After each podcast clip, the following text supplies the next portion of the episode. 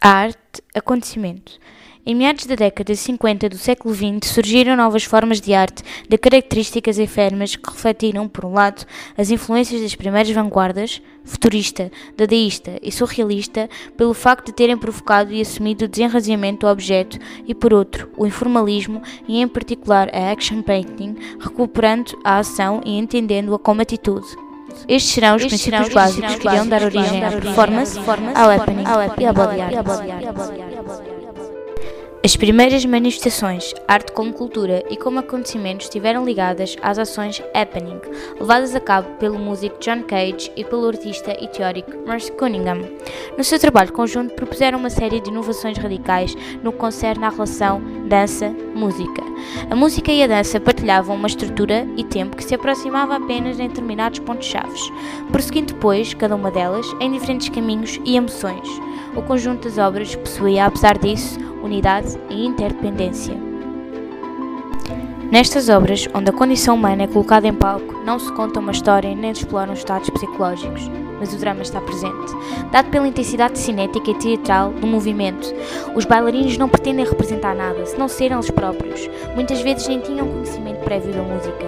Por isso, Cunningham afirmou: Em palco, tu não estás necessariamente no teu melhor, mas no mais humano.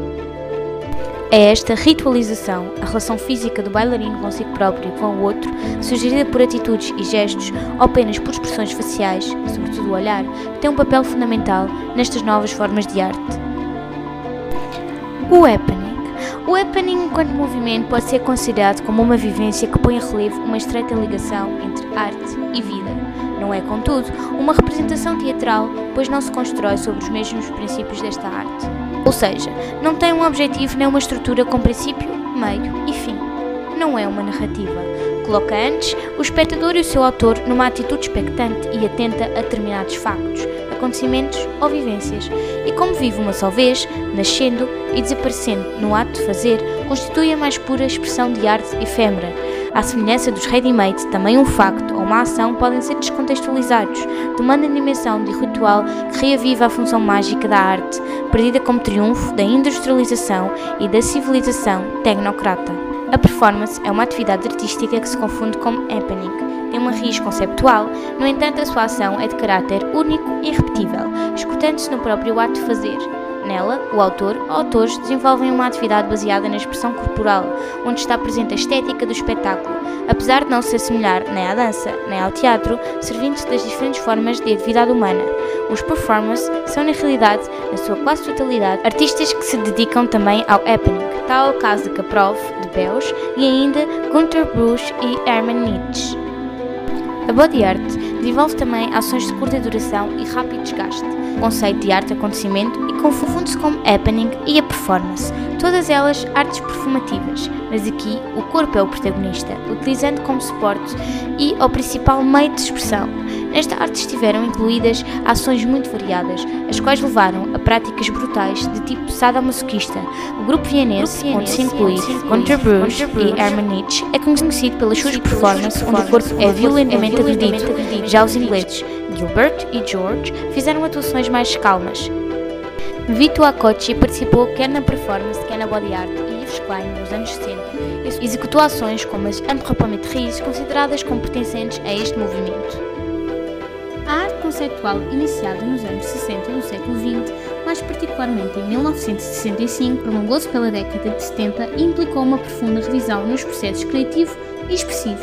Aqui o mais importante é a ideia, o conceito, ou seja, a concepção do objeto mais do que a sua realização enquanto obra acabada.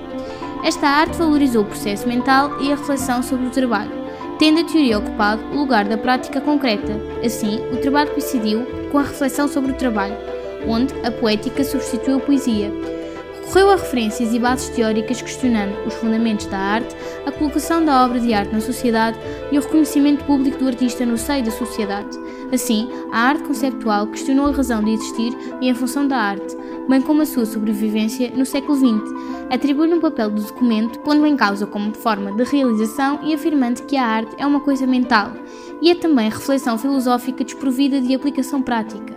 Esta ideia pode ser verificada na afirmação dos ingleses do grupo Art and Language, os quais dizem que o artista da sociedade multimédia e da era da informática trata exclusivamente de problemas filosóficos. Esta proposta artística controversa inspirou-se no dadaísmo e em Marcel Duchamp, considerado o seu precursor, e teve como antecessores remotos o construtivismo e o abstracionismo e, mais recentemente, a action painting e o informalismo. Neste movimento, considerou-se a arte como ação linguística, como comunicação e formação do pensamento.